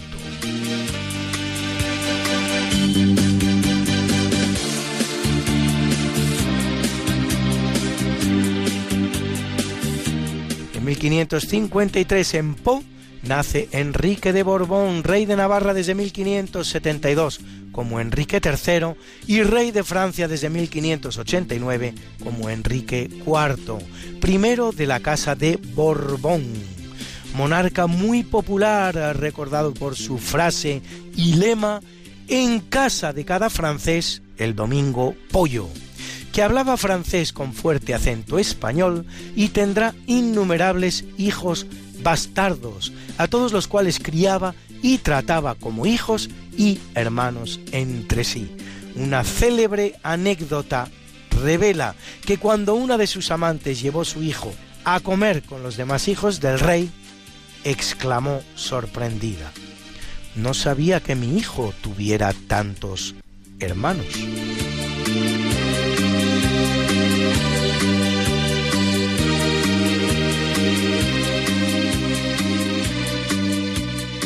Y en 1817 el que nace es Arthur Hill Hassall, médico químico y microscopista británico, recordado por su trabajo en el terreno de la salud pública y la seguridad alimentaria.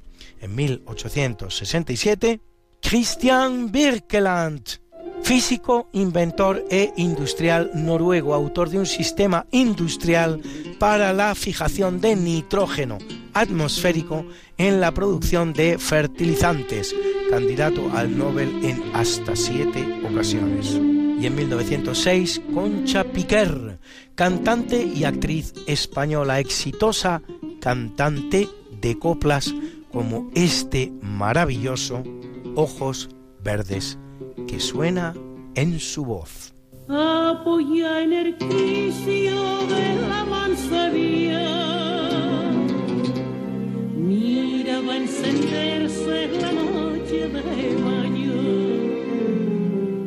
Pasaban los hombres y yo sonreía, hasta que mi puerta para hacer caballo cerrada dije gaché. Ven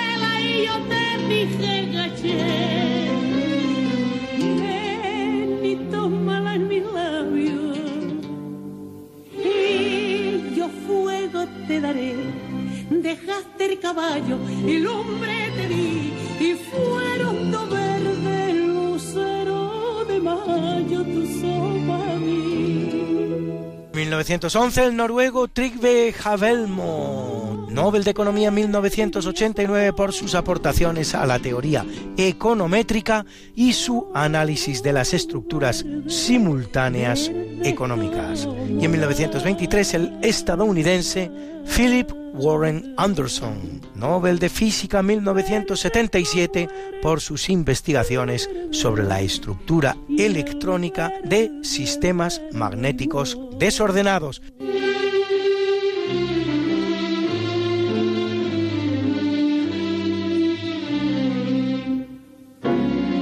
Y el mismo día el gran pintor español Antonio Tapies, príncipe de Asturias de las Artes 1990, exponente del movimiento de pintura abstracta llamado informalismo.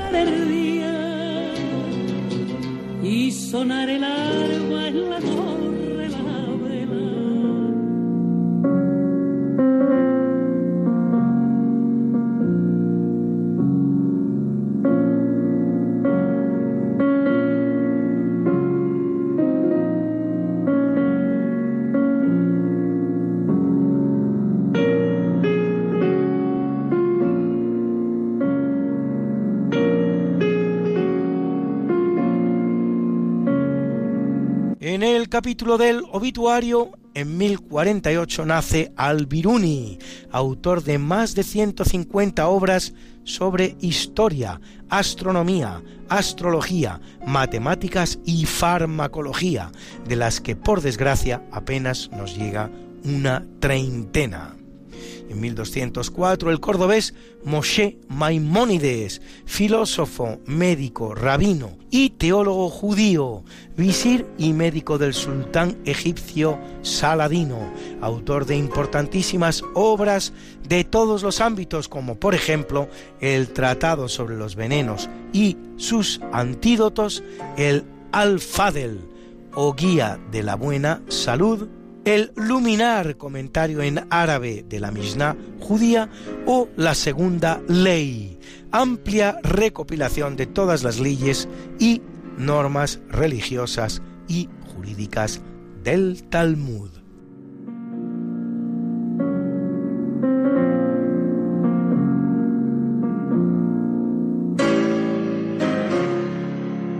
En 1124 muere el francés Guido de Borgoña, más conocido como Calixto II, centésimo sexagésimo segundo papa de la Iglesia Católica, que lo es cinco años, hermano por cierto de Raimundo de Borgoña, que casado con doña Urraca de Castilla, introduce en España la dinastía de los Borgoña, la cual reinará hasta ser reemplazada en el trono por los Habsburgo en la persona de Carlos I.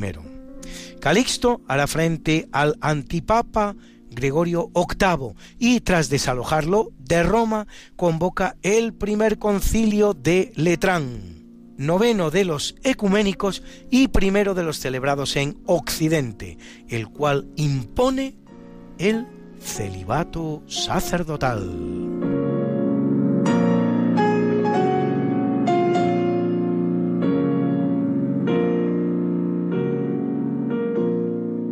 Y en 1466 nace Donato di Niccolo di Bettobardi, conocido como Donatello, Donatito en español, escultor florentino que algunos consideran el primer renacentista, autor de su bellísimo David de bronce. En 1516, Johannes Tritemius, también conocido como Johann von Heidenberg, monje alemán fundador de la sociedad secreta Sodalitas Céltica, cofradía céltica, dedicada al estudio de las lenguas, las matemáticas, la astrología y la magia, pionero de la ciencia de la esteganografía, para ocultar mensajes y creador del llamado cifrado de Tritemius. En 1557 Niccolo Fontana, matemático italiano conocido a causa de su tartamudez como Tartaglia, inventor de un método para resolver ecuaciones de tercer grado, pionero del cálculo de trayectorias de los proyectiles tan útil para la artillería y traductor al italiano de las obras de Arquímedes y Euclides.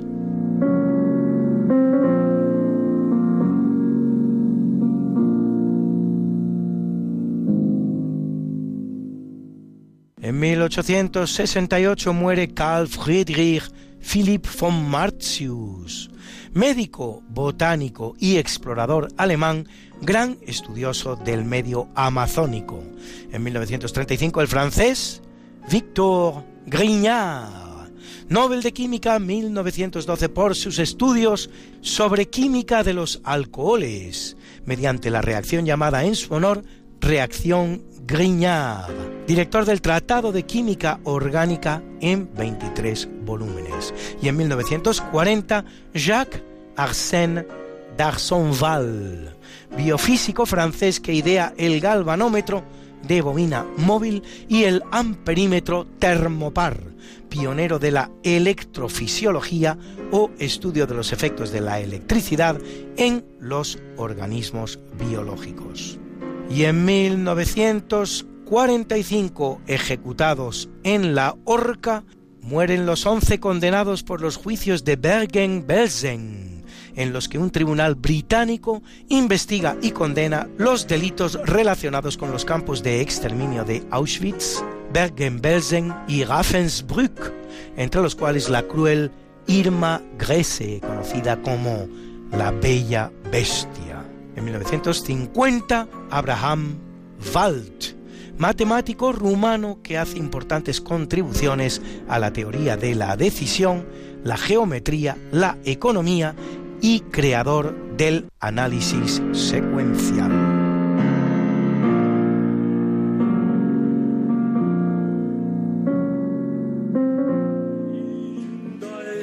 la mañana en que vengo saludarte. Venimos todos con gusto y placer a felicitarte.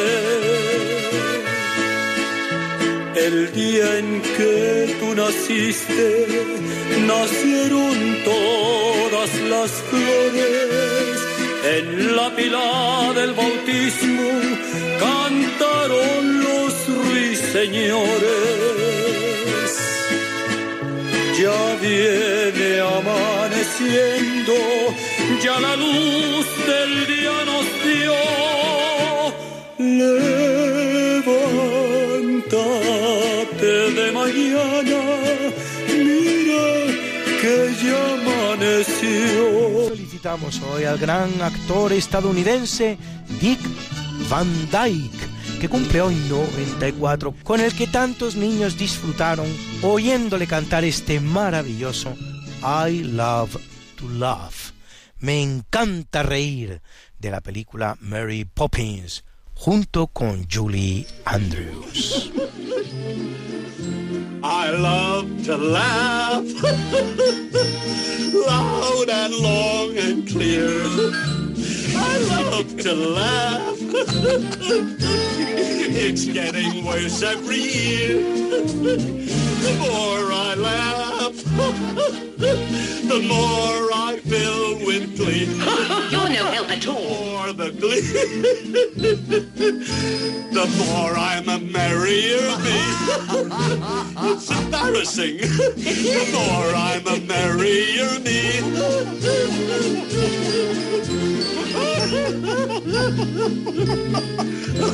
Some people laugh through their noses, sounding something like this. Dreadful. Some people laugh through their teeth, goodness sakes, hissing and fizzing like snakes. Not at all attractive to my way of thinking. Some laugh too fast. Some only blast. Ah! Others they twitter like birds. you know, you're as bad as he is. Then there's a kind what can't make up their mind.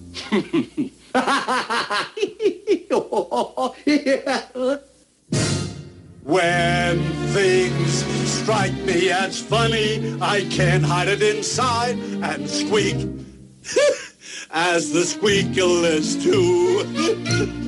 I got to let go with a hoe. and, uh,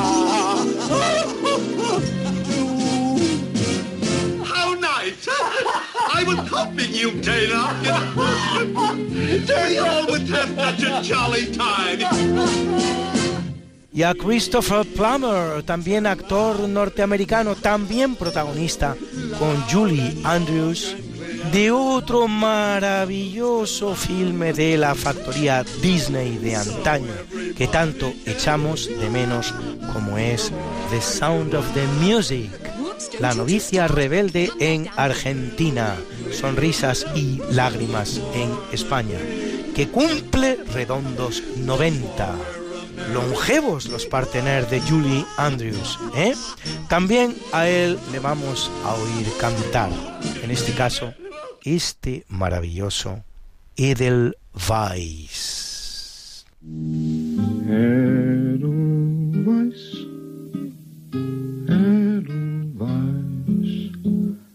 heaven.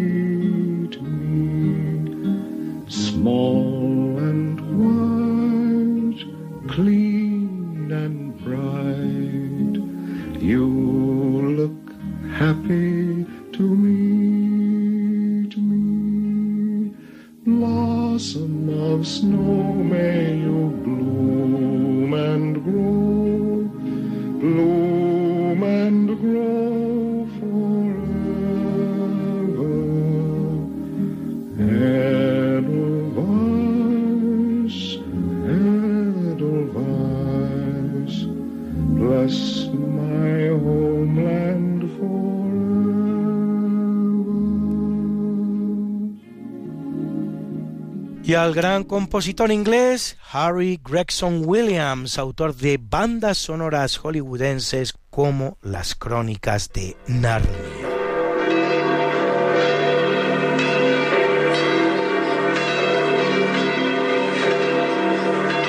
Y celebra la Iglesia Católica a Lucía, Virgen y Mártir, patrona de modistas, oculistas, fotógrafos y ciegos, y Austracio, Auxencio, Mardario, Orestes, Eugenio y Antíoco, mártires. A Audberto y Ursicino, obispos. A Columba y Odilia, abadesa. A Arsenio, monje. Y a Aristón, Edburga, Elías y Judoco, confesores. efemérides. Y como yo sé que a muchos de ustedes les gustan estas efemérides, pues pueden ustedes consultarlas como siempre en el medio Religión en Libertad, en la columna En Cuerpo y Alma, donde las colgamos para ustedes cada semana, semana, semana, something that must be done, and it can only be done by one.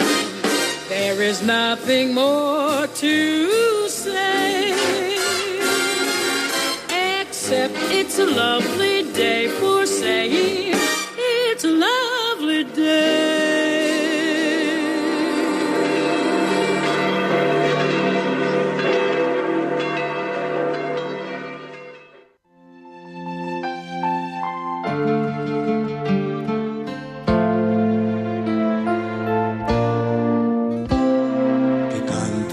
Los niños, que alcen la voz, que hagan al mundo escuchar, que unan sus voces y lleguen al sol. En ellos está la verdad. Good evening and welcome to this session. A preguntas sencillas a conceptos complejos. In this program, dia- diálogos con la ciencia. With the key? En Radio María Spain. With the key. Good evening, Ruth. How old are you? I am... Mm, bueno, vale. 11 years old. Pero este... But this... Vale, pero este domingo es mi cumple. This Sunday. This Sunday This is- Sunday is my birthday. Bueno, saludamos a todos los que tengan su cumpleaños en diciembre. Que hay varias personas. Conchita, mi tutora, Conchita, tu que tutora. fue ayer el 12. Bueno, Y otra amiga. y otra amiga. Y, y- y- y Teresa, que cumple el día 25, el día de Navidad, el mismo día que el Niño Jesús, y otras personas, una profesora de, de Tarragona, que cumple el día 25, también le, le deseamos feliz Navidad. ¿Qué, ¿Qué quieres preguntar esta noche a Diálogos con la Ciencia? Que, que tú, ¿por qué quisiste ser profesor? ¿Qué te gusta para ser profesor? Bueno, eh, a mí me gusta el reto de resolver cuestiones difíciles. Por eso me gusta la ingeniería y, por eso eh, me gusta eh, da- dar clase, porque los alumnos se plantean cuestiones que son complicadas, que son difíciles, y es una forma también de, ayudarles a ellos y de ayudarte a ti mismo, porque mientras estés dando clase, mientras estés resolviendo retos interesantes, eh, tu cerebro funciona más y yo creo que eres mejor persona. Y, y si lo haces porque te gusta, yo creo que, que es algo muy bueno. A mí me gusta, me gusta dar clase. He disfrutado mucho preparando oposiciones. ¿Tú te acuerdas de, de una profesora muy simpática que, que te regaló, que le, le enviamos unos lacasitos y que te regaló unos libros para Navidad el año pasado? Sí. Que os regaló unos libros a todos, que estabais muy contentos. Pues eh, con esa profesora hemos estado preparando las oposiciones y. y. y, mm, y bueno, pues era un, era un reto para mí también, también prepararlas. O sea, aparte de- del trabajo que hago en la universidad que lo cobro, pues hay trabajos que simplemente es porque son bonitos, ¿no? Porque es bonito, bonito solo superar, hacer ese reto, ¿no? Sí.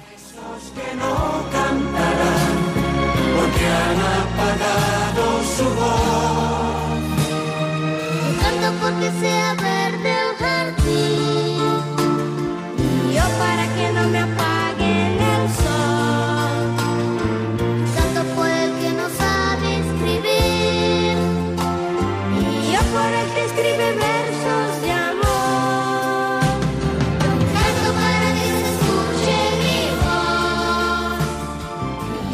Good evening, Teresa. How old are you? I am no- nine years old. Siéntate bien, Teresa. Y, y el 25 de diciembre cumplo 10 años. Muy bien.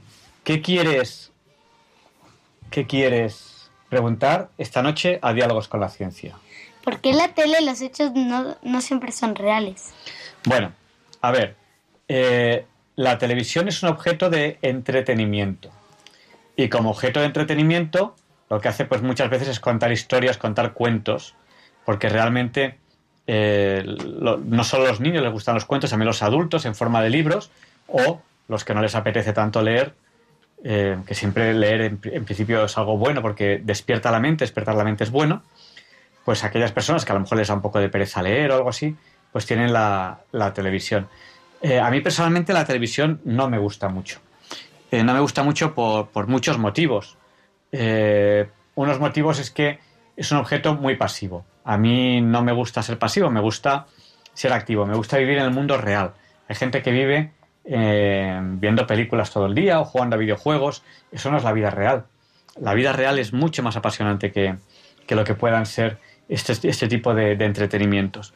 Así que yo os animo a que viváis en la vida real y, bueno, que no perdáis mucho tiempo en la televisión. La televisión tiene algunas cosas pues, que pueden estar bien, pues, pues, eh, algún, pues enterarse un poco de algunas cosas que ocurren. Pero no, entiendo por qué a ti no te gusta mucho Disney. Bueno, a mí Disney no me gusta porque, desde mi punto de vista, es una cadena que utiliza eh, ciertas técnicas de manipulación y a mí eso no me gusta.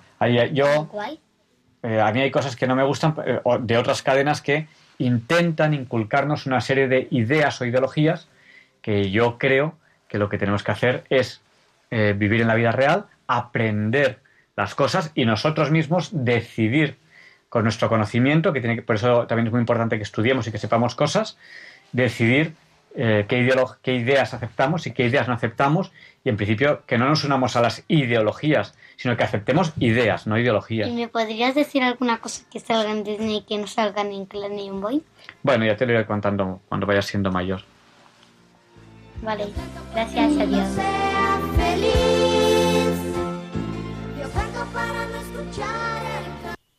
Y tenemos esta pregunta que nos hace Balduino desde el extranjero. don't go out of, the planet. ¿Cómo es que la atmósfera no se va del planeta? Bueno, pues nuestro planeta Tierra tiene, tiene atmósfera. Eh, no todos los, cuerpos del sistema solar, no todos los cuerpos del universo tienen atmósfera. ¿De qué depende que tengan atmósfera? Fundamentalmente de su tamaño. Cuando son suficientemente grandes, tienen suficiente atracción gravitatoria como para mantener eh, la capa de, de gas y si no es suficientemente grande el planeta, pues se escapa la, la capa de gas. En nuestro sistema solar, si no me equivoco, tienen atmósfera cinco satélites y, ocho planetas. De los ocho planetas que tienen atmósfera, que son la Tierra, Venus, Marte, Júpiter, Saturno, Urano, Neptuno y Plutón, que es planetoide, realmente no es planeta, eh, pues eh, Marte y Venus son los únicos junto con la Tierra que tienen oxígeno, aunque la Tierra tiene una cantidad de oxígeno mucho más significativa. Que canten los niños, que alcen la voz, que hagan al mundo escuchar, que unan sus voces y lleguen al sol, en ellos está la verdad los niños que viven en paz y aquellos que sufren dolor. Canten por esos que no cantarán porque han apagado su voz. Good evening, Marta. How old are you? I am eight years old. Marta tiene ocho años. ¿Y qué, mayorcita? ¿Y qué quieres preguntar esta noche a Diálogos con la Ciencia? que cómo hicieron las, botellas de metal. De metal. A ver, eh, las botellas generalmente son de vidrio, de plástico o cuando son de metal lo más normal es que sean de, aluminio. Em, supongo que habrá de otros metales, pero lo más normal es que sean de, aluminio. Entonces, eh, las de vidrio se hacen fundiendo el vidrio y en una especie y, normalmente es insuflándolo. Se coge una gota de vidrio se insufla, se mete aire dentro y eso se hincha y se le va dando vueltas en un molde y eso eh, así se crea la botella de vidrio. La de plástico suele haber una pieza proformada, que es una, especie como de, como de tubo eh, que se hace de plástico, que está hueco, se mete en un molde, se calienta, porque son plásticos termo, termo, eh, termoendurecibles, o sea que con temperatura se endurecen, no se ponen blandos, se ponen a cierta temperatura, se insufla aire y se llena el molde y queda la forma de la botella de plástico. Y los de metal son un poquito más complejos, porque el aluminio, eh, al tener propiedades metálicas, lo que hacen es que eh, hay que pasarlo por tornos. y por presión el aluminio se alarga y, y luego pues se puede aplastar, se le puede dar formas. Es un poquito, es un poquito más complejo, es mucho más mecánico. de todas formas, si, si, alguien tiene interés en verlo exactamente, si pone en, en un buscador cómo se hacen las botellas de aluminio. Se llama Google o Internet. Bueno, si, si ustedes ponen eso en un buscador, cómo se hacen las botellas de aluminio, hay un vídeo muy interesante de, de, una casa que hace empresas que muestran sus máquinas y cómo hacen el proceso. Pero generalmente son tornos. O sea, para manejar eh, metales se usan tornos, se usan fresas, eh, sierras que cortan, etcétera. ¿Vale? ¿Te ha quedado claro? Bueno, decir, decir adiós. Adiós. Adiós. Que canten por esos que no cantarán, porque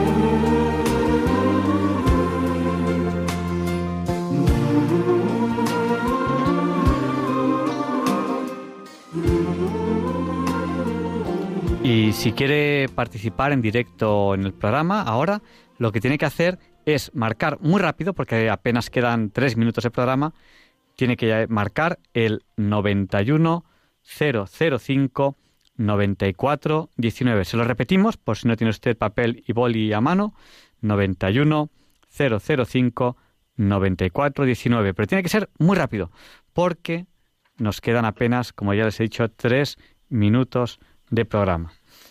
Y mientras recibimos las primeras llamadas, les dejamos con esta canción que espero que les guste, aunque tenemos ya una primera llamada que nos llega desde Madrid y que le vamos a dar paso ahora mismo. Buenas noches, ¿con quién hablamos? Buenas noches, me llamo Isabel. Isabel, buenas Ay, voy noches. a quitar la radio porque si no me oigo. me llamo Isabel. Eh, bueno, yo solamente quería saber eh, que bueno, hay más cosas, pero como no da tiempo, pues seré breve. ¿Qué pensabais vosotros de, de la cumbre del clima? Pues mire, eh, anunciamos dos programas. El de la semana que viene va a ser sobre, sobre Venecia, que ha tenido unas inundaciones que, que eh, normalmente tienen en el mes de noviembre en Venecia por el agua alta. Eh, y, la, y, va a ser, esta va a ser la semana que viene. Y la semana siguiente, la noche del 26 al 27, si no me equivoco, tenemos un programa especial donde vamos a intentar traer a cinco expertos, expertos que, de los buenos, para hablar de clima y para hablar de cambios en el clima y todo lo demás. Y va a ser un programa que yo sé que les va a encantar a ustedes. Así que yo no me perdería ese programa porque va a ser interesante y porque desde luego es mucho más lo que puedo resumirle aquí ahora en, en, en un par de minutos. Vale, muy bien. Pues eh, no, nada, no da tiempo a nada más, simplemente que me ha dado pena llegar tarde al debate, parecía, ¿no? Que era un debate sobre nacionalismo. No, y... no, estábamos hablando de hispanidad, ah. estábamos hablando de hispanidad, lo que ocurre ah. que, bueno, cosas del directo, pues ha derivado un poco eh, la diferencia claro. entre patriotismo y nacionalismo, que nos lo ha intentado explicar Luis Pero Español. lo ha resumido muy bien Luis, Luis Español, ¿eh? Sí, al sí. final, cuando en un momentito lo ha dicho rápido y ha estado muy bien. Pues, bueno, pues, pues nada más entonces. Pues muchísimas gracias Isabel, un abrazo muy fuerte y muchas gracias por estar Igualmente, y que paséis feliz Navidad. Sí, lo, lo, lo, mismo digo, bueno, de todas maneras todavía queda, nos queda un programa más antes de, de, claro. de Navidad y, y, bueno, con esta esperanza que nos da el Adviento, pues, pues encauzamos esta, esta recta final hacia, hacia estos días tan interesantes. Ah, y una última cosa, que por favor la gente rece todo el mundo por España, uh -huh. porque me parece a mí que se nos va a indigestar la cena de Nochebuena. Como sigamos así, Dios mío, yo no hago más que pedirle a Dios bueno, que esto no se lleve a cabo. Hay gente que pasa la, la, cena de Nochebuena muy solo, también tenemos que rezar por esas personas y tenemos que, que evitarlo si, si podemos que, que, las pasen solos. La soledad es terrible en, en Nochebuena y, y, bueno, es un tema muy, muy importante y, y, bueno, pues esta tierra de María, pues tenemos que, que pedir por ella también. Claro. Y, y, por todos, por todos nosotros que realmente, eh, pues cuando hablamos de tierra de María, pues en nuestra cultura somos nosotros, o sea, eh, pues, pues, pedimos por ello. Muchísimas gracias, Isabel. Nada, gracias a vosotros. Buenas noches. Feliz Navidad. Gracias, buenas noches. Adiós. Bueno, pues terminamos ya este programa de hoy, 13 de diciembre de 2019. Y les esperamos la semana que viene, si Dios quiere. No falten. Muchas gracias por haber compartido con nosotros este tiempo. Les dejamos en las mejores manos, en las manos del obispo Munilla, con el Catecismo de la Iglesia Católica. Y les esperamos la semana que viene, si Dios quiere. Aquí estaremos hablando de Venecia, de las inundaciones y de, y de las posibles soluciones técnicas a estas inundaciones. Y a la semana siguiente hablaremos de clima, de los cambios en el clima, que es un programa que sé que les va a gustar. Ustedes me lo han pedido varias veces, pero quería reunir un grupo suficientemente importante de técnicos para hablar de ello. Quería que fuese un programa suficientemente apoyado por técnicos. Muchas gracias y buenas noches.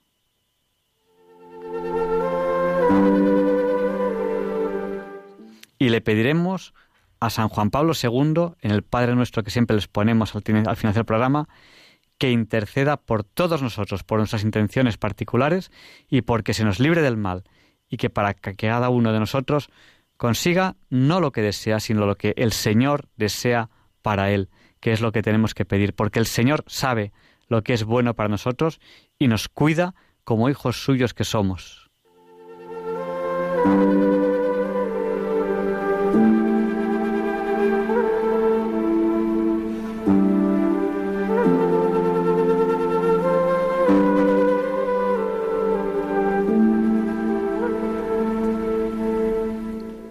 Y así concluye en Radio María el programa Diálogos con la Ciencia. Dirigido por Javier Ángel Ramírez.